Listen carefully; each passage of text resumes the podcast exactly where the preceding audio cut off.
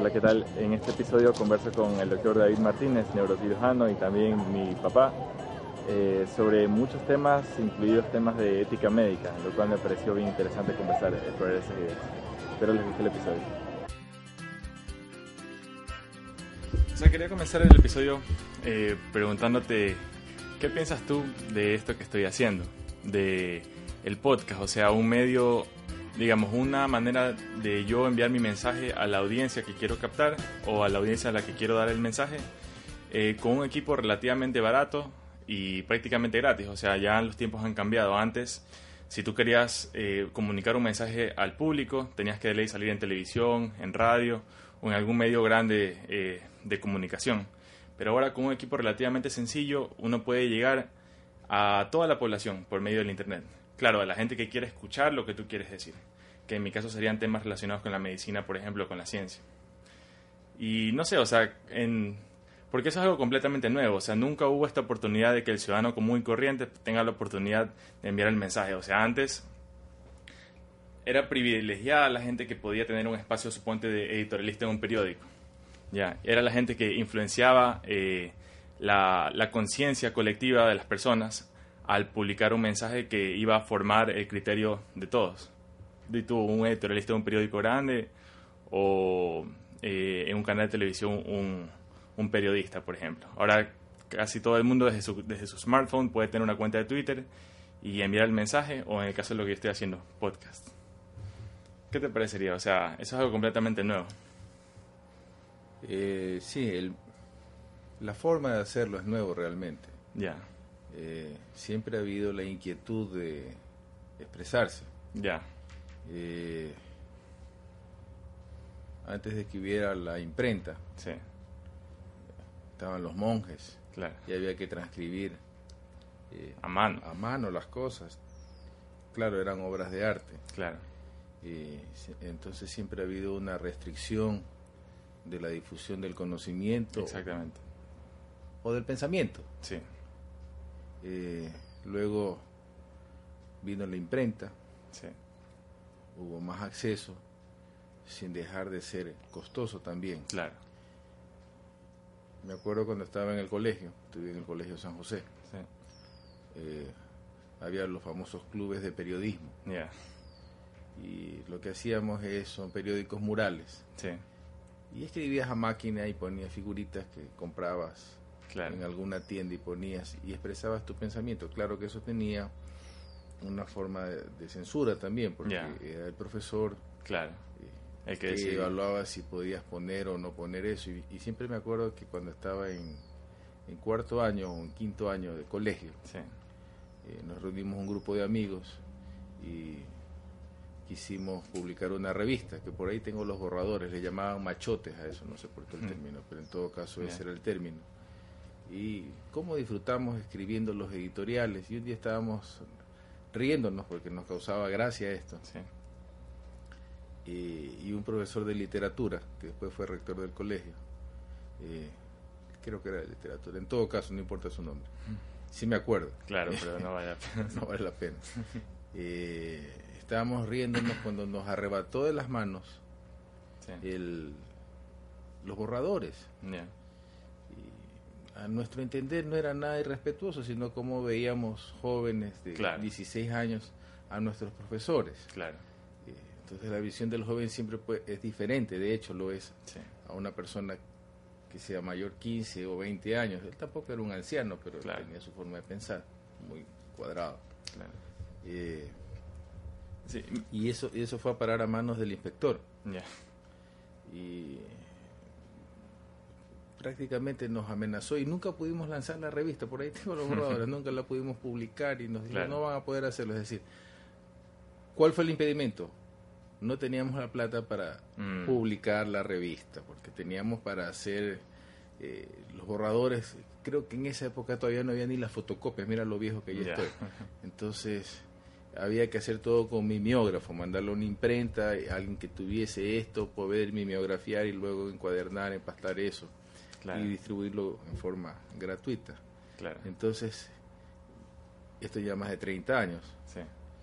Me salto ahora a esta época en que tomo el hilo de lo que tú dices, es decir, hay la posibilidad de difundir esto. Claro. Justamente sin tener que tener un gran capital económico. Claro. Claro, cuesta algunas cosas, definitivamente. Y eh, lo más difícil es tener es el capital mm. cerebral para eso. Ya.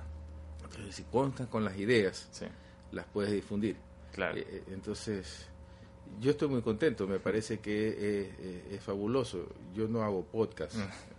Escribía un blog, lo tengo votado, pero también es una forma de expresarme. Claro, y me llama la atención, como dices, que antes ustedes querían publicar en un muro, en un muro físico, el, el contenido que querían hacer. Ahora, se, ahora son muros, pero muros virtuales. El muro de Facebook, por ejemplo, donde va a salir los podcasts que estoy grabando y todo. Y antes, como dices, había la censura del profesor que te podía decir qué subes o qué no. Ahorita prácticamente es directo. Eh, no solamente en lo que yo hago, sino en general el contenido que se sube a internet. Y me parece bacán también lo que dijiste de las fotocopias, que antes eh, me parece bacán que esto ha cambiado desde que yo estuve en el colegio, a, desde que estuve en el colegio ahora a la universidad. En el colegio todavía se sacaban fotocopias, pero a partir de que los teléfonos empezaron a tener mejor definición en las fotos, yo creo que hace unos 3, 4 años no saco copias, fotocopias, porque puedo tomar, si necesito de un libro, tomo fotos con el teléfono y me sale una definición eh, igual o mejor que las fotocopias. Entonces, así como, como todas estas tecnologías, eh, incluyendo lo que se necesita para un podcast, por ejemplo, al principio puede ser que implique cierto capital económico, pero cada vez va disminuyendo el precio. O sea, al principio las tecnologías solamente son accesibles para una pequeña cantidad de la población, pero luego se va disminuyendo el precio y democratizando eso. Por el ejemplo, por ejemplo los teléfonos celulares que un teléfono, suponte en el 2006, un teléfono con, con, cámara y que te reproduzca un par de canciones, era lo mejor que había, pero era carísimo, ¿ya? Pero a medida que va desarrollándose la tecnología, cada vez se vuelve más barato, llega al, al punto de que ahorita prácticamente casi todas las personas tienen un teléfono, no solo un celular, sino un smartphone, porque cada vez es más barato. Entonces me da curiosidad ver cómo la tecnología va disminu o va quitando las barreras entre las personas. Y yo no sé, pues yo lo asocio con esto de las neurociencias, cómo la tecnología nos permite acercarnos a manera de una comunicación persona a persona tipo sistema nervioso, o sea, como que la tecnología fuera el sistema nervioso que está uniendo a la humanidad, sin, sin tomar en cuenta las fronteras ni nacionales, ni las fronteras de, de razas, de religiones, o sea, todas las personas pueden comunicarse libremente entre sí y esta comunicación cada vez va a ser mayor y mayor. Sí, bueno, quería retomar una idea. Sí. Realmente es raro sacar fotocopias. Eh, con los teléfonos tienes una, una, una, cuestión de tomar la fotografía del texto que te interesa realmente. Ya. No sacas toda la fotocopia. Claro. Porque cuando uno va a buscar una información eh, escrita, busca el dato preciso. Exacto. ¿No es verdad? Estamos todos estos libros. muchos de estos libros se pueden comprar, tal vez no por todo el libro, sino por un par de páginas. Exacto. No, sino que no le puedes sacar la copia del que está en el librero o lo están vendiendo en una librería. Claro, pero ahora el usuario tiene el poder de él no tener que ir a donde el tipo que saca copia, sino la misma persona con el teléfono buscar la página, el, el, párrafo exacto y tomarle la foto. Sí, no, no sé si será la experiencia de todo el mundo. cuando compraba libros, ya no compro mucho. Los compraba por un par de páginas a veces. Y hay que tener cierto gusto para ser un lector de largo aliento, ¿no? Somos de carreras cortas. Eh, sí. Y eso se ve en muchos medios, de, muchos medios. Por ejemplo, un ejemplo es los libros, que tú puedes comprar un libro por una página o por un capítulo. Pero, por ejemplo, con las canciones. Antes tú comprabas el CD completo para escuchar dos o tres canciones que te gustaban. Ah, Ahora lo normal es que, bueno, por lo general la gente se descarga de internet, pero si quieres hacerlo legalmente puedes bajar, pero no bajas todo el álbum, sino la canción puntual que te interesa. Sí, bueno, lo de los discos, no, sí, e, efectivamente, eh, pues es un fenómeno curioso, a veces eh, se comienzan a escuchar las canciones que inicialmente no gustaron, ya, y, y te acaban gustando más, ya, a veces, no siempre. Las canciones por las cuales no compraste eh, el, disco. Claro. Entonces, bueno, eso es una cuestión. Capaz que lo que te gusta es el estilo del cantante o la, forma del intérprete, cómo lleva adelante sus cosas. Y creo que es una gran cosa lo de la tecnología, eh, ocupa menos espacio. Eh, claro, también se pierden. Porque se te pierden los archivos y hay que tener cierto grado de orden. Claro. Para, para llevar los archivos. Es decir, vuelves a llevar lo que antes era en la biblioteca, los ficheros. Ya. la verdad. Claro, claro. Entonces, la tecnología lo que te permite es manejar grandes cantidades de información. Sí. Pero el orden no lo pone en la computadora. Claro. El orden lo pone es tu interés. Claro. o el deseo de conocer algo no necesitas recordar todos los datos con precisión, a veces lo que se necesita es saber dónde está la información. Claro. Eh, eso uno. Ahora, de esto de las redes de comunicación como redes neuronales, creo que, mm. es decir, se forman circuitos de gente. Claro, exactamente. No, no, es decir, por ejemplo, tú vas a hacer circuitos o conexiones dendríticas y axónicas con personas que vaya a formar parte de ese sistema, como quieras llamarle, de memoria o sistema límbico, claro, con cierto grupo de personas, porque habrá otras con las cuales no vas a poder. Claro. Que está bien, o sea, e, el mensaje es para las personas que quieran escucharlo. Sí. Y las personas con intereses en común. Entonces yo sí creo que es como formar de cierta manera una comunidad virtual de personas que no están en proximidad física, sin embargo están en proximidad mental. Y los espacios virtuales como los podcasts, el Internet, YouTube, lo que sea, crean un entorno en el que estas mentes pueden converger y dar a luz algo nuevo que de manera individual no hubieran podido expresar. Sí, sí, sí. Eh, también va a causar rechazo. Ya. Eh, es decir, claro. Porque así como se está haciendo esta, esta, esta grabación, esta conversación, probablemente puede generar mucho rechazo también, porque vas, cuando uno dice lo que piensa, o lo escribe, o lo manifiesta de alguna manera, ya sea con dibujitos también. Claro, entonces este va a haber un grupo de redes que va a estar de acuerdo y otro que va a estar totalmente en contra. Claro. es decir, así como puede ser fuente de unidad, también puede ser fuente de un gran conflicto. Claro. Y el, la situación, volviendo a lo de los periódicos murales, había un censor que bien o mal podría ser que tenga un poco más de experiencia o visión del mundo, pues tiene más cultura. Y está expuesto a otro tipo ah, de, experiencias. Entonces hay que tener eh, cierta mesura en lo que se dice, porque puede ser que lo que yo digo hoy día, yo mismo claro, esté en desacuerdo en un futuro. Claro. Y según los nuevos... ¿cómo, fue que dije esto? Porque qué equivocado que estaba eso. Eh, entonces hay que reconocer. Pero tú crees que lo verás, viéndolo de retrospectiva, lo verás como algo negativo. Yo tal vez pensaría que lo veré como que, ah, estaba en ese proceso de mi fase de maduración. O sea, eh, tal vez no estaba al nivel que estoy ahora en el futuro, sin embargo, es el camino que tuve que recorrer para llegar a donde estoy.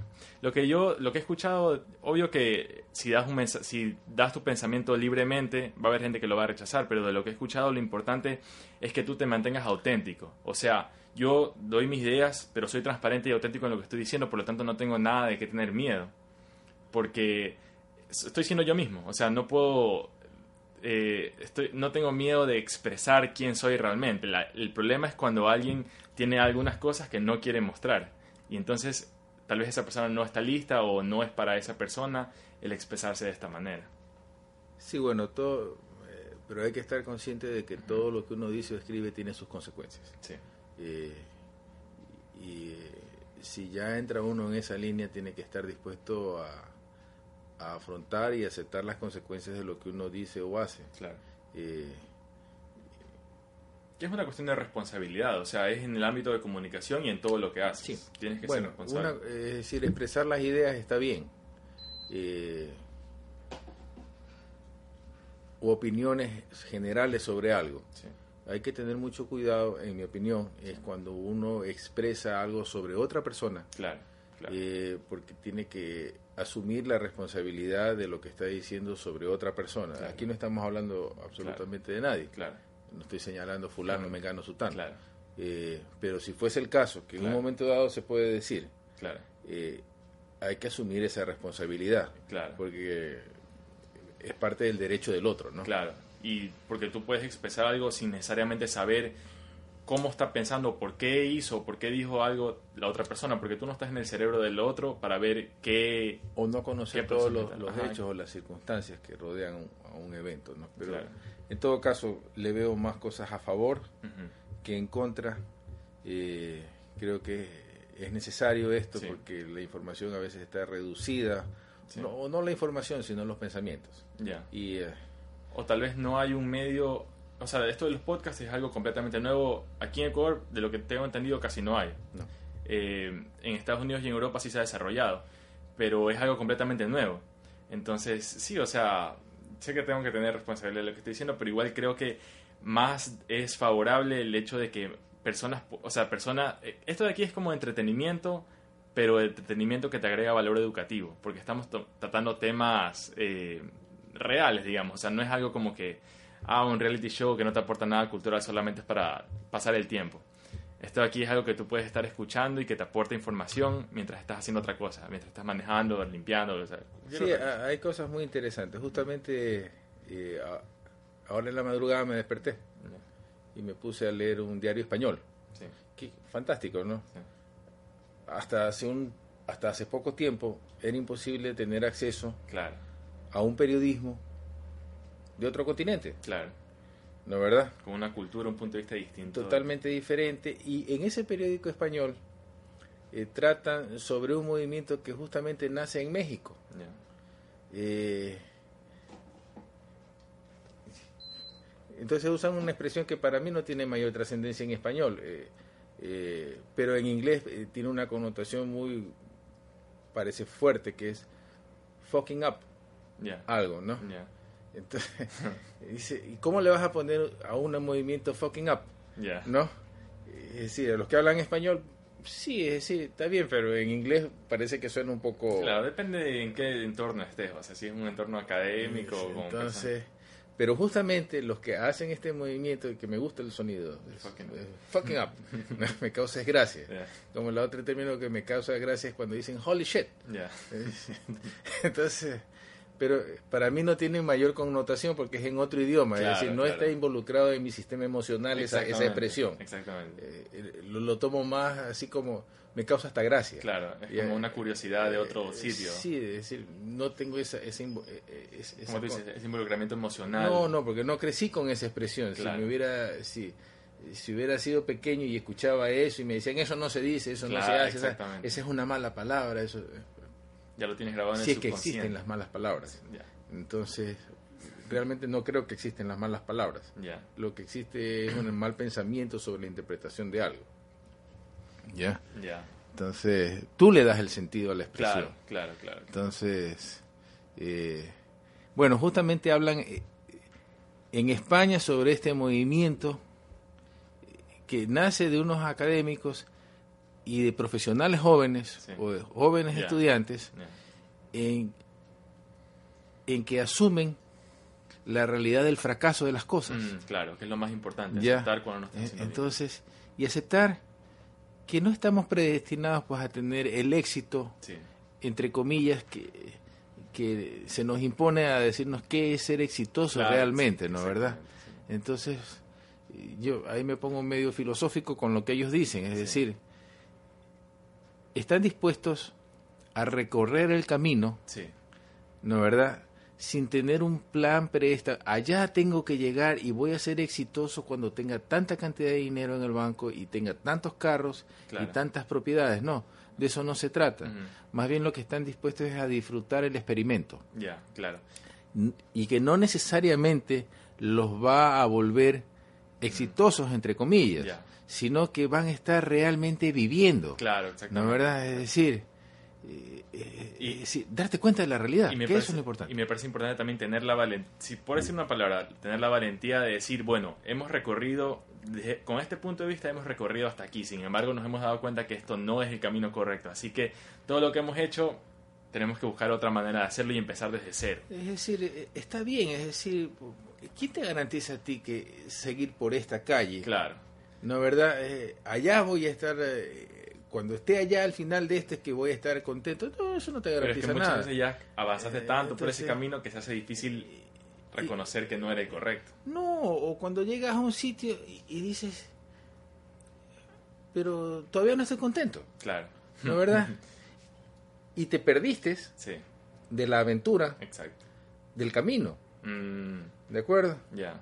Entonces, por ejemplo, he andado sin carro esta semana que se dañó el, embrague de mi carro. Ya, perfecto. Me ha tocado andar en taxi.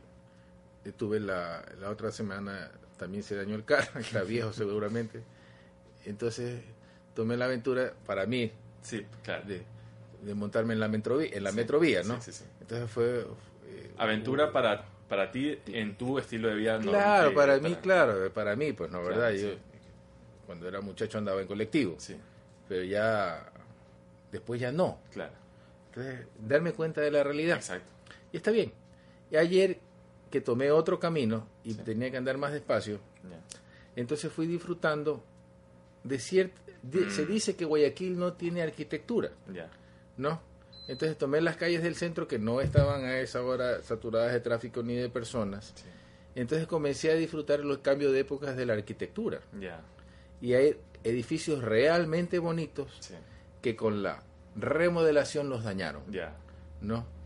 O unas casas maravillosas que las han pintado de un color que no les queda a ese a ese tipo de arquitectura. ¿No? Entonces parecen eh, personas de 80 años vestidas como de personas de 15, que por ejemplo a mí no esa camiseta probablemente no me va a quedar, la verdad, pues no tengo la contextura ni nada, eso, eso es para otra persona, para otra edad. Entonces, pero de todas formas algo les queda de la elegancia y de la belleza de la arquitectura, es decir, ¿qué fue lo que eh, vi ayer? Es decir, fui disfrutando el camino. Me parece acá que son cosas que siempre están ahí, sino que a veces uno va distraído o pensando en otras cosas, que tal vez está bien en ese momento, y no te das cuenta de los detalles. Eso me ha pasado, por ejemplo, ahorita ya no estoy andando tanto en bicicleta, pero, pero un tiempo que estuve andando bastante, recorrí caminos que yo recorro normalmente en carro. Pero en bicicleta te das cuenta de todas las cosas que siempre están ahí, pero en el carro estás en tu tubo, en tu aislamiento, sin darte cuenta ponte, del árbol, de la planta o, o de cualquier cosa. O sea, el tomar un camino distinto te permite ver cosas que siempre están ahí, pero que tú no te das cuenta. Y así supongo que es en todo. Claro, es decir, para mí, abre los ojos. Ya. Date cuenta de lo que está pasando. Claro. ve las cosas. Claro. Los aromas. Ya. Las malas palabras. Ya. Y, y, eso, puede ser eh, desde el punto de vista de experiencias como lo que tú dices de, bueno, como andar en bicicleta en vez de andar en carro, por ejemplo, pero también en cuanto a la información. O sea, tú puedes estar centrado en que tú crees que las cosas son así, pero es porque no has sido expuesto a otra información que de pronto te podría eh, cambiar la manera de que tú piensas. O sea, yo, yo, yo sí creo, al menos en mi caso, sí me ha pasado que a medida que me he expuesto a más y más información, he podido tener un criterio más formado sobre qué es lo que quiero hacer con mi vida. Y es información que siempre ha estado ahí, sino que recién ahorita estoy en el momento en que estoy empezando a buscarla para aplicarla. Y creo que es parte del crecimiento personal todo eso también. Cuando en una época deben haberme puesto apodo, porque la primera clase que la primera pregunta que le hacían los alumnos era ¿para qué sirve el cerebro? Sí. Entonces, en, las clases de neuroanatomía. En las clases de neuroanatomía. Que fue una época. Fue, importante para mí porque aprendí muchísimo. Creo que eh, estudié cantidades. Sí, sí. Entonces, este, y llené vacíos que tenía que llenarlos. Eh, entonces, ¿para qué sirve el cerebro? Exacto. Entonces, las respuestas son múltiples. Claro. ¿no? Cada cual usa el cerebro para lo que cree que debe de usarlo, en primer lugar. Eh, a veces no se usa, pero bueno, eso ya es cuestión, es una parte de la elección. Y la respuesta que a mí más me convencía a mí mismo es para el conocimiento, para conocer. Y finalmente vamos al, al, oráculo de Delfos, conócete a ti mismo. La pregunta luego de eso es, ¿para qué es el conocimiento? Mm. ¿No verdad? Porque quieres conocer algo, pero ¿para qué quiero conocer esto? A estas alturas, hoy día, que, es sábado, son las 10 de la mañana, pienso... De, sí, Entonces, este, en ese bonito reloj, ya. Eh, el conocimiento sirve, la utilidad no es para conocer un dato específico o para ser un erudito. Conocer muchísimo sobre un tema, soy un erudito y sé hasta, hasta de cuántas moléculas, cómo se hace esta cosa. No, no, no.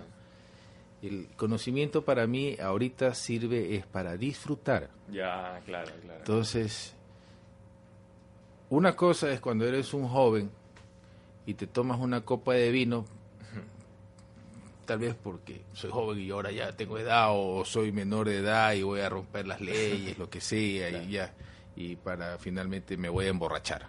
Es una cosa, una forma de beber el vino, ¿verdad? Otra cosa es cuando ya maduras un poco y comienzas en realidad a, disfrutar el vino, pero lo disfrutas con el conocimiento. Claro. ¿no es verdad? Entonces puedes darte cuenta de los aromas, mm. del color, de la consistencia, ¿no es verdad? Y finalmente disfrutar ese preparado cultural que llamamos vino, ¿no? Y, realmente darte cuenta de qué es lo que estás haciendo, pero eso solo lo puedes hacer luego de un proceso de, de haber aprendido muchísimas cosas, ¿no verdad? Y entonces creo que ese es el objetivo, no tomarse una copa de vino para emborracharse, sino que si tienes la luz del conocimiento, verlo, verlo, ver las cosas o ver la realidad con una perspectiva más amplia y darte cuenta de qué es lo que realmente estás haciendo. Ese es el objetivo de la cultura. Ya, y sí me gustó eso que dijiste de que el conocimiento es para disfrutar porque realmente el tener un campo de visión más amplio te permite percibir cosas que de otra manera no hubieras podido. Ahora, con esta pregunta de para qué sirve el cerebro, otra respuesta que a mí también me pareció buena, que también escuché, es que también sirve, o sea, el cerebro sirve también para interactuar con tu entorno. Ahora, mientras más conocimiento tengas en ese cerebro, puedes interactuar de manera más eficiente o para o para o de mejor manera con tu entorno. O sea, por ejemplo, ¿De qué te sirve tener todo el conocimiento de tu cerebro si no lo aplicas eh, en el campo que sea para ti? Entonces, yo sí creo que tener más conocimiento te permite de cierta manera vivir mejor, porque puedes tomar decisiones más informadas y sabes y tienes una mejor noción de qué es lo que realmente quieres, porque has sido expuesto a mayor cantidad de ideas. Tienes más criterio, eso es lo que hasta ahora he podido aprender. Sí, bueno, es decir, Una de las cosas que he aprendido a lo largo de escribir, cuando quiero dar un mensaje claro, trato de quitarle los, los adjetivos a las cosas. ¿No verdad? Por ejemplo, esto de vivir mejor ya no le pongo el mejor. Mm. Le pongo vivir. ¿No verdad? Eh, claro, pero esa es mi forma de pensar ahorita. Ah, ¿no? sé qué pensaré si es que llego a tener 90 años. Claro. si llego a tener esa edad, quisiera tener es, lucidez, mm. con las limitaciones de la cuestión física, porque uno, va envejeciendo y entonces hay que, hay que aprender a vivir con lo que te, va te van dejando los años, ¿no? ¿Verdad? Ya, claro. Entonces, de pronto, bueno, pero bueno, aunque con los avances tecnológicos médicos realmente no se sabe qué es lo que va a pasar con la biomedicina en los próximos años. No, no sabemos, porque ahorita estaba leyendo una, mira, eh, una, una cuestión en Nature sobre eh, una, unas nuevas prótesis que hay, que se supone que van a permitir percibir cosas mm. o, recuperar sensaciones que has ido perdiendo a lo largo del tiempo, ¿no? ¿verdad? Entonces, perfecto. Pero eso no sabemos qué va a pasar. Puede ser, es decir, no sé cuándo será, si es que se llega a dar. Puede ser. O, claro, o sea, puede ser que puede ser que la tecnología nos permita, eh, por medio de la bio-nanotecnología, tener salud perfecta indefinidamente, o puede ser que demos a luz a la realidad virtual que termine dominando a los humanos. O sea, pero sin embargo creo que estamos ahorita en un momento en el que es necesario que la sociedad tome conciencia del momento histórico en el que estamos para direccionar este cambio hacia lo positivo en vez de la autodestrucción, porque si seguimos como estamos vamos a acabar destruyendo el planeta. Entonces, yo creo que, o sea, por un lado, creo que es necesario que despertemos ahorita antes de que sea demasiado tarde. Por otro lado, también, tal vez ese es el proceso de este teatro, que este sueño llamado vida. O sea, realmente al final importará o no importará, no sé. Pero creo que si tenemos los conocimientos que tenemos, es responsabilidad nuestra aplicarlos y para los que tenemos la oportunidad también difundirlos, que es lo que quiero hacer y estoy tratando de hacer. Bueno, eh, el mundo siempre ha estado al borde de la autodestrucción. Ya. no, eh, depende de lo que llames claro. Eh, el mundo. En los años 60, en la época de Kennedy, el mundo estuvo así, de la guerra mundial, ¿no? ¿verdad? y lo que dicen es, te apunto con un misil a la cabeza, y pero estás seguro que cuando me dispares tú también vas a estar destruido, ¿no? ¿verdad? Claro. Perfecto. Probablemente hubieran estarían vivas las cucarachas todavía, porque son las más resistentes. Claro, eso es lo que decía. O sea, cuando yo hablo de destrucción, hablo de destrucción de la sociedad humana. Porque el planeta nuestro ha estado aquí por miles de millones de años antes de nosotros y así haya una guerra nuclear y el planeta quede irradiado, luego de miles de millones de años va a ceder a esa radiación y va a volver a surgir la vida. O sea, lo que estamos hablando es la supervivencia de nosotros, los humanos. Y el planeta va a seguir, el universo va a seguir hasta que le toque seguir, o sea... Sí, bueno, es, es la cuestión de los... Pero sí creo que estamos ahorita, por las capacidades tecnológicas, tenemos la oportunidad de tomar el volante hacia dónde queremos ir con nuestra civilización creo que hay una oportunidad de expresarse. Eh, las cosas ahora son un poco diferentes. Tal vez no mucho, pero sí un poco. Mm. Eh, leía ayer, que tengo la costumbre de leer todavía, eh, no me acostumbro tanto a lo de los podcasts o, ver videos. Claro, esa es su manera de... Sí, es decir, de, aprender sigue siendo mismo la humanidad. Si tú lees la Biblia, ¿no verdad? Hay cosas muy bonitas, pero hay cosas terribles. A mí siempre me ha llamado la atención es lo del rey David, ¿no? Y que se entusiasmó con la mujer de uno de sus generales y lo mandó al general a morir para apoderarse de la mujer. Es decir, y estás hablando del rey David. O sea, una cosa realmente tenebrosa. Claro, después se arrepintió, eso dice el libro. Ya, perfecto. Entonces, y, eso que pasó en esa época? Mm. Yo me pregunto si sigue ocurriendo, ¿no? Claro. ¿No? Eh, la realidad muchas veces supera a la ficción. Mm. Hace unos días en México quemaron vivos a dos jóvenes que eran entrevistadores, eh, que estaban haciendo unas encuestas eh, para algo de unas cosas de tacos. Habían ido a un pueblo y en el pueblo surgió el rumor, parecía una novela de García Márquez, un cuento de García Márquez, surgió el rumor de que había dos fulanos que secuestraban a las niñas y las violaban y las mataban. Y encontraron a estos dos jóvenes. El uno, se, justamente Rey David, el otro Abraham. Eh, y estaban entrevistando y alguien surgió una vecina, ya veo, o un vecino, dijo, estos son. Claro. Y los llamaron a la policía porque ya los iban a, rodear y se los iban a llevar a la poblada. Y viendo la policía los rescató, los llevaron a un local público, pero siguió el rumor y la gente rodeó ese, ese local público. Finalmente entraron y cada vez hubo menos policías hasta que en el último piso solo quedó el jefe de seguridad y un policía.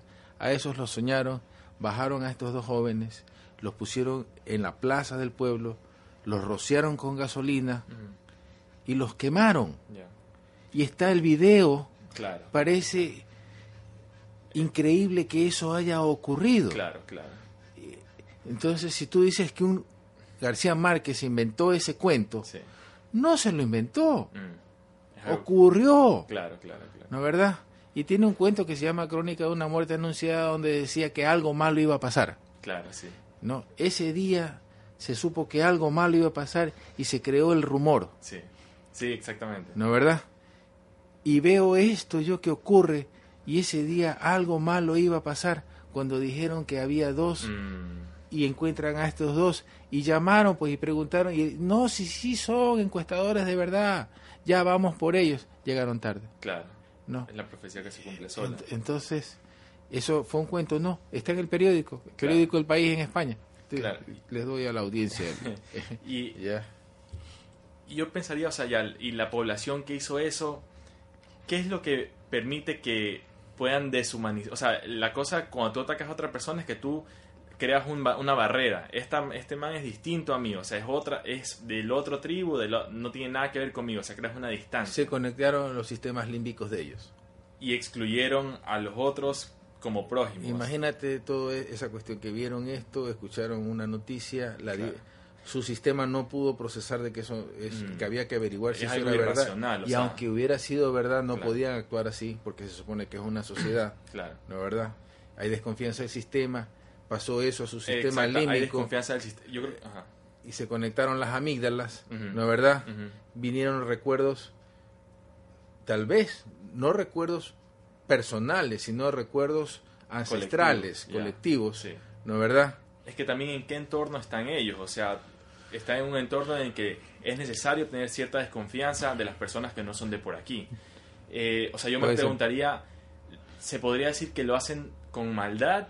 O sea, eh, yo no creo que lo hayan hecho de, o sea, con pensamientos de malicia, o sea, vamos a causar sufrimiento, sino más bien para una protección de ellos mismos. Ah, la pregunta que te hago es la siguiente, ¿tú crees que eso podría pasar aquí en Guayaquil, a la vuelta de la esquina? Creo que estamos en una sociedad un poco distinta de la de México. O sea, en México... Pero podría, podría pasar. Podría, o sea, sí. Todo puede pasar, todo puede pasar. Es que igual se supone que las, las masas actúan en maneras en que los individuos no actuarían, porque hay una, hay una, hipnosis colectiva, una vaina. Se conectan los sistemas límbicos. Entonces estamos hablando de una red neuronal multicerebral, ¿verdad? Y yo conectaría eso, o sea, mm, voy a poner esta, este, esta idea de que se aplicaría lo que dijo Jesús con este grupo de gente. Perdónalos porque no saben lo que hacen. O sea, están haciendo esto que a nuestra manera de ver es atroz. Sin embargo, lo hacen porque no saben que realmente están quemando dos chicos que son encuestadores. Y no sé, pues o sea, si quieres extrapolar esa idea de perdónalos porque no saben lo que hacen, tendrías que tomar esa actitud con toda la maldad del mundo. O sea que las personas que actúan con maldad no han llegado a un nivel de conciencia que les permita darse cuenta de lo, de lo que bueno, están yo no, no, no, no voy a juzgar a, lo que, eh, no es, como dijo, yo no estaba allí, ¿no es verdad? Eh, pero sí vale la pena pensar que eso ocurrió y, que no es un, ciencia ficción, es un hecho real. Eh, ok, dejémoslo en que eso, eso amerita una investigación eh, pero el hecho es que ocurrió. Eh, y los que sí saben lo que hacen son peores. Exactamente. Por ejemplo, eh, en ciertas investigaciones médicas hubo un caso famoso en que investigaron población en los Estados Unidos con sífilis, ¿no? querían ver la evolución natural de la sífilis y a los que participaban les decían que les iban a dar el mejor medicamento posible para la época, perfecto. Eh, pero resulta que apareció la penicilina, no efectiva contra la sífilis, tampoco les dieron la medicación. Y por ahí hay unos sobrevivientes todavía, o hubo en la época del presidente Clinton, en que les, se infectaron niños, murió gente con la enfermedad eh, y esos investigadores sí sabían lo que hacían. Claro, claro, ¿No de perversión. Entonces, ellos sí sabían. ¿Qué pasó allí?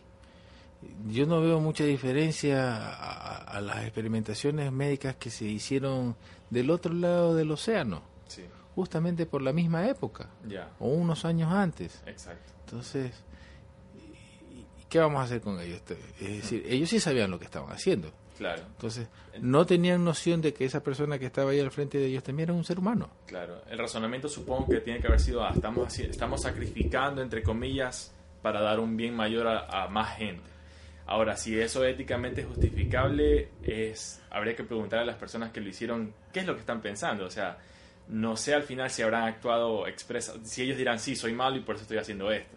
Aunque yo supongo que podrías hacer un scan de cerebro y verle si las áreas del cerebro que corresponden a la empatía se activan en estas personas. Creo, creo que hay muchas cosas que no se pueden explicar realmente. Porque eh, si uno mismo no sabe a veces por qué está actuando o reaccionando de cierta forma y necesitas poner creo que a veces hay que sentarse uno mismo, ¿por qué estoy actuando de esta forma?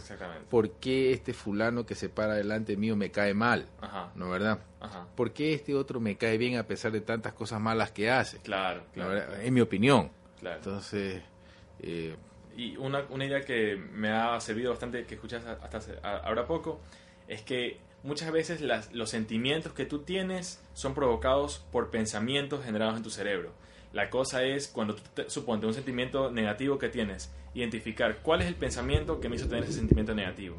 Una vez que identificaste el pensamiento, decidir si ese pensamiento es válido o no. O sea, si eso realmente es la realidad o es una construcción mental que yo me estoy haciendo que está teniendo un efecto negativo en mi fisiología. Bueno.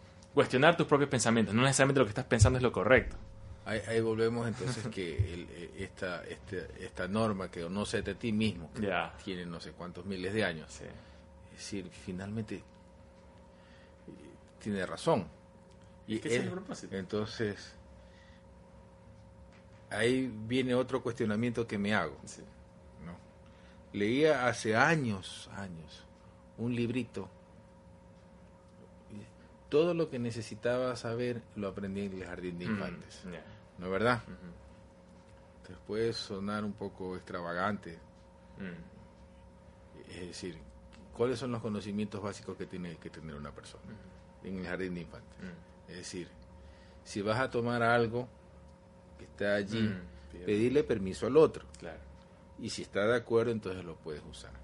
Si te prestan algo, dejarlo en el sitio donde, de donde lo tomaste y en buenas condiciones. Si lo dañaste, arréglalo y devuélvelo. Es decir, eh, comer cosas saludables. Las cosas que deberían enseñarte en el jardín de infantes. Es que esa es la educación básica. Exactamente. ¿verdad? Que te va forjando tu personalidad incluso. Es decir, de pronto comienzas con eso y, estás bien encaminado. Mm. Y, decir buenos días, buenas tardes, tratar de ser gentil, eh, dormir las horas suficientes, eh, ya, perfecto. Como normas de convivencia. Y lo otro es en lo que son las cosas para la cultura. Creo que necesitas saber leer, necesitas saber escribir, necesitas saber sumar, restar, multiplicar y dividir. Y ahora último, usar la computadora. Pero, bueno, pero eso lo vas a aprender luego de, saber, esas, otras cosas, ¿no? ¿Verdad? Tal vez lo que diría que necesitas saber es teclear rápido. Ya. Ya, es como parte de habilidades. Normas de convivencia, conocimientos básicos y ciertas habilidades. Por ejemplo, normas eh, habilidades básicas en electricidad ya, eso. ¿No, verdad? Claro, exactamente. Habilidades básicas eh, manuales. perfecto. Creo que todo eso lo puedes aprender hasta los ocho años, mm. ¿no? El resto viene con una serie de deformaciones que van haciendo que dejes de ser la persona que puedes llegar a ser. Y comienzas a tener una serie de ideas mm que tu profesor o tu mm. mentor o lo que ves en la televisión o lo que ves que el comentarista hace de televisión. Que no necesariamente es positivo. No, es decir, es la opinión de él y que te va deformando a ti. Entonces llega un momento dado que a cierta edad ya no sabes mm. qué es lo que quieres, claro. no sabes quién eres, mm. Ni qué es lo que quieres realmente y tienes un conflicto grave porque a los 17, 18 años te, te dicen, ¿qué vas a estudiar? ¿No es verdad? Sí. Y estás así. ¿Y ahora qué hago? Claro. No, voy a estudiar esto, voy a estudiar esto otro, voy a estudiar esto. No, pero a los 18 años, ¿cómo puedes saber qué es lo que realmente tienes que tener mucha suerte? Exacto. ¿No es verdad? Porque ahí sí ya viene el azar. Sí. Que tuviste la suerte o te dejaste llevar tu, por tu propia intuición. Mm. ¿No es verdad? Seguiste de alguna manera una intuición. Sí. Que te, y te dejaste llevar por eso, pero si no tienes esa fortaleza, claro puede ser que acabes haciendo algo que odias el resto de tu vida. Exactamente. ¿No verdad? O que has desperdiciado siete u ocho años de tu vida estudiando medicina para darte cuenta que tú no quieres ser médico, pero que ya estás graduado hmm. y que ahora vas a tener que ejercer. Entonces tienes dos disyuntivas. O ser un mal profesional, ¿no verdad? O sencillamente tomar el título, guardarlo y dedicarte a otra cosa. Entonces, hmm. es una cosa terrible. Para mí va por ahí mucho esto del abandono de la profesión. Gente que tuvo muy buenas notas y dejó de ejercer su profesión y dice, no, es que no tuve la oportunidad. No, no es que mm. no tuvo la oportunidad en mm. muchos casos, sino que ya no quiso ser más. Y le retra hubo un retraso en su maduración porque sigue con la costumbre de echarle la culpa a las mm. cosas externas de lo que uno mismo hace. un signo de madurez es esa. Ya no echarle la culpa a los otros de lo que a ti te pasa, mm. sino asumir tu propia responsabilidad. Es decir, me va mal, porque finalmente podría ser mm. que no tuve suerte. No, en un momento dado, pero la mala suerte no es siempre. El péndulo a veces viene para el lado de uno. Entonces hay que poner de parte de uno. Claro, ahí, ahí, ahí volvería a lo de que esa persona que suponte, en el, ejemplo de que estudió medicina y al final la carrera se dio cuenta que no era, es la valentía y también el proceso de maduración que implica el decir, bueno, invertí tantos años en algo que al final no fue lo mío, pero voy a tomar la decisión de dejar esto de un lado y buscar qué es lo que realmente quiero.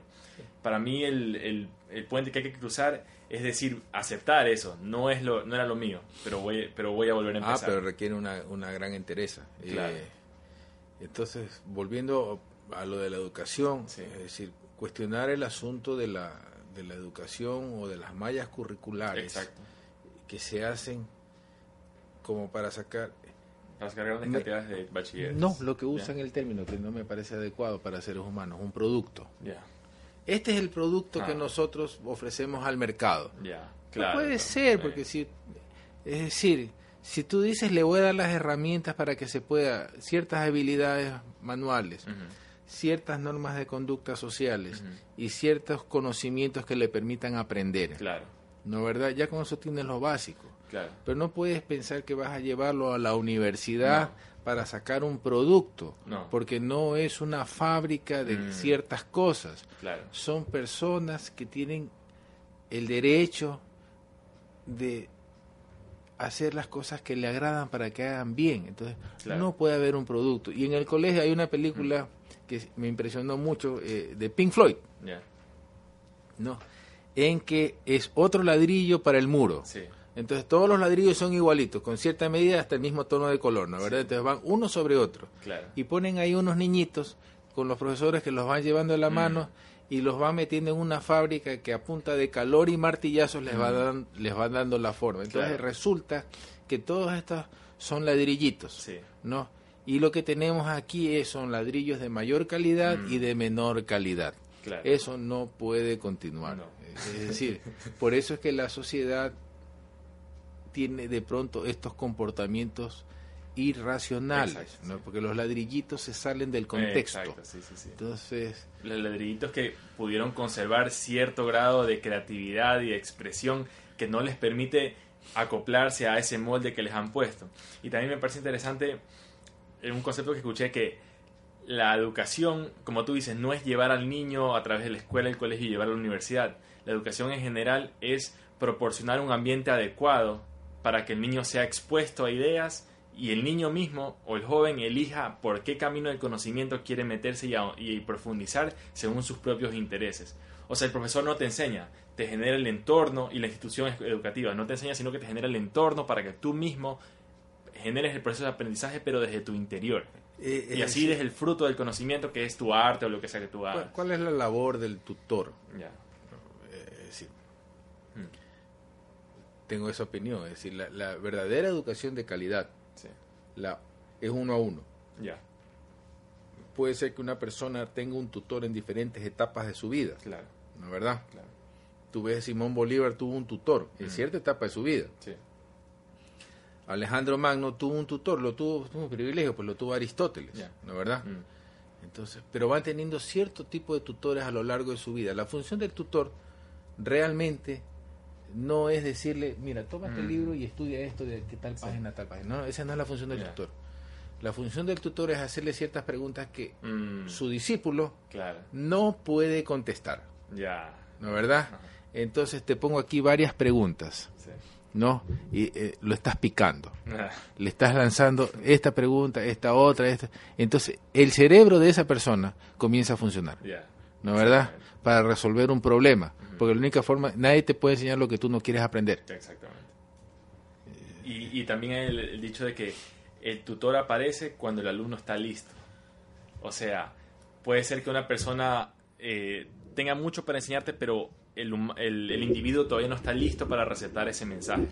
Entonces, y puede ser un tutor virtual, puede ser un libro, puede ser una experiencia de vida, pero yo creo que todo se va dando según el nivel de maduración que tenga. Es decir, lo del tutor virtual lo veo difícil, porque no hay, es, es decir, es relación. Claro, es distinto, sí. porque eh, en el tutor virtual existe la pantalla, mm. no hay el tono de voz, no hay la, la, dimensión 3D de la, de la conversación frente a frente, claro. como la que estamos teniendo ahorita. El entorno, el clima, no hay eso. Es decir, el tutor virtual está bien. Tutores virtuales son los libros. Perfecto, ¿no? Claro. Entonces... yo, yo más me refería a que el tutor virtual, digamos, la parte virtual de un tutor es como que el escalón inicial, ya porque muchos de estos tutores, al final, si tú realmente estás interesado y tienes el capital económico, tú puedes decirle, bueno, me interesa tanto tu mensaje, me gusta tanto la manera que tú das, que puedo, que yo quisiera uno a uno que me des tu información. Entonces es el escalón inicial la parte virtual. Eh, sí, sí eh, y, el tutor no necesariamente es un técnico, ¿ah? Ya. Es decir... Eh, como un técnico. Por ejemplo, eh, cuando hice la rural en Galápagos, que en esa época nadie quería ir a Galápagos, tuve un tutor. Pues. El tutor era un alemán que no era médico, debe haber tenido educación secundaria, hablaba como cinco idiomas y había sido pescador. Y él se autodenominaba el rey de Galápagos, Gus Angermeyer. ¿No es verdad? Y tuvimos, eh, ¿cómo lo encuentro a Gus? Es un día que él va al hospital a sacarse una verruga que tenía en el talón, no una verruga inmensa, y que le saque la verruga. Entonces, las veces que él iba, ya comenzamos a conversar con el rey Gus. Y yo le sacaba la verruga y no se dejaba poner anestesia. Y entonces, y tampoco se quería hacer desinfecciones, sino que él tomaba hojitas de sábila, este, el jugo de la sábila, y con eso le iba creando una capita que le, que le iba haciendo una asepsia y no se infectaba la herida. Mm. entonces, y Gus y, su otra medicación era comer ajo, ¿no? Perfecto. Mm. Y el ajo tiene virtudes medicinales, ¿no es verdad? Entonces, y él me comenzó a hablar de cosas que eran medicina real, no la medicina científica, sino esta medicina como acto cultural, ¿no verdad? De relacionarte con una persona y que el médico sirve como medicina también, ¿no verdad? claro. Entonces, de esa conversa y de curarlo y de hablar con él, entonces aprendí muchísima medicina de alguien que no era médico. Y entonces, y me llevó, me dice, tienes que leer a Paracelso, ¿no verdad? Y entonces ahí me fui, este personaje Paracelso, que me hicieron estudiar en Historia de la Medicina, y que, Paracelso, ¿no es verdad? Que, aprenderme el nombre, ¿no? Filipus Bombastus Teofrastus Paracelsus, ¿no? Resulta que Paracelso es el que comenzó a usar las cuestiones médicas químicas, ¿no es verdad? Y volvía para Celso a través de un personaje que no era médico. Entonces, las ideas de este hombre me sirvieron como médico. Claro. ¿No? Entonces, ¿qué me decía tú, doctor? Me dice, ¿qué, qué, tú, qué clase eres doctor? Mm. Porque te pones mandil, lo que sirve es para asustar a los niños. Eh, ¿No es verdad? Ya. Claro, te ven con el mandil y la mamá le dice, dile que le ponga una inyección. No, tonto. ya, ese era para Celso, este Gus. Entonces, y algún día yo tuve un caso grave. Y, en, mi conocimiento de médico, decir, ya no hay nada que hacer. Entonces mm. Gus me dice, ¿y, tú quién eres para matarle la esperanza a nadie? ¿No verdad? Lo que tienes que hacer es tu trabajo, lo mejor que puedas, pero no le mates la esperanza. ¿No? ¿Qué te parece? Tú es que hasta cierto punto tú sí podrías, o sea, no sé, pues, no soy, no llego a ese nivel de, no soy neurocirujano de nada, pero sí podrías decir en algún momento en este paciente realmente las posibilidades de recuperación son mínimas. O sea, no sé hasta qué punto eh, no puedes quitarle o decirle la, las estadísticas. es decir, hay formas de decir las cosas, ¿no? Eh, no estás tratando solamente al paciente. Tiene una familia. Claro. Y esa familia va a recordar mm, sí. el acto médico. Sí, exactamente. ¿No, verdad? Y todos los médicos cometemos errores y creo que podemos ser crueles. Ya. Y a eso no tenemos derecho. Claro, exactamente. Entonces, y, y tienes que ser, tratar de ser franco. Sí. Ser franco, decir las cosas de una forma clara. Sí. De manejar las cifras en la mejor forma que tú puedas de los pronósticos. Pero no olvidando que tienes esa una persona sí. que en neurocirugía es una persona que está grave. Sí. Es muy difícil que le puedas decir a una persona grave o que está inconsciente, es imposible decirle te va a pasar esto. Pero tienes que informar a la familia. Claro.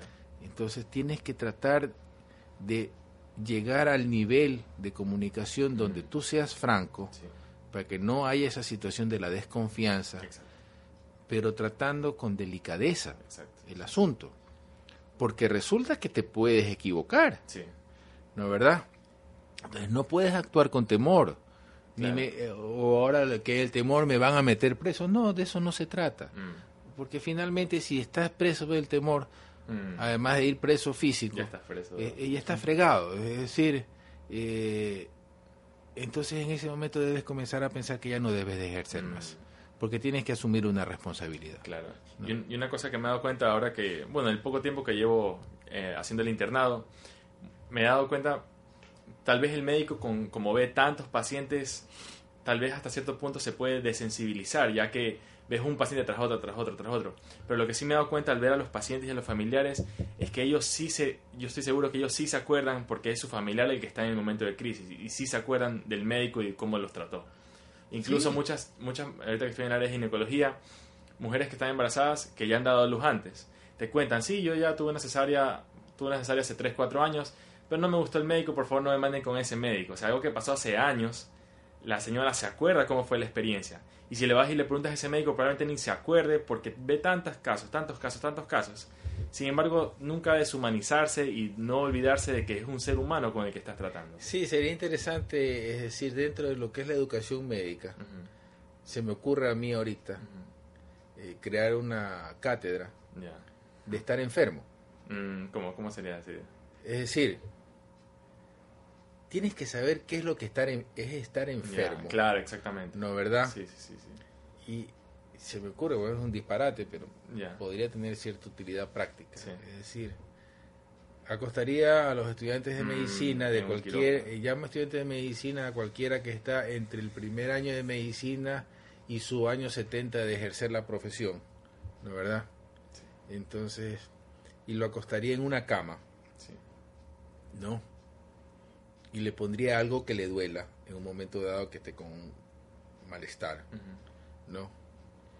Eh, y que por cualquier cosita le pongan una inyección donde lo hagan delirar, mm. ¿no? O que esté acostado en una cama y sea rodeado por 20 personas que comienzan a hablar de cosas de que no comprende, ¿no?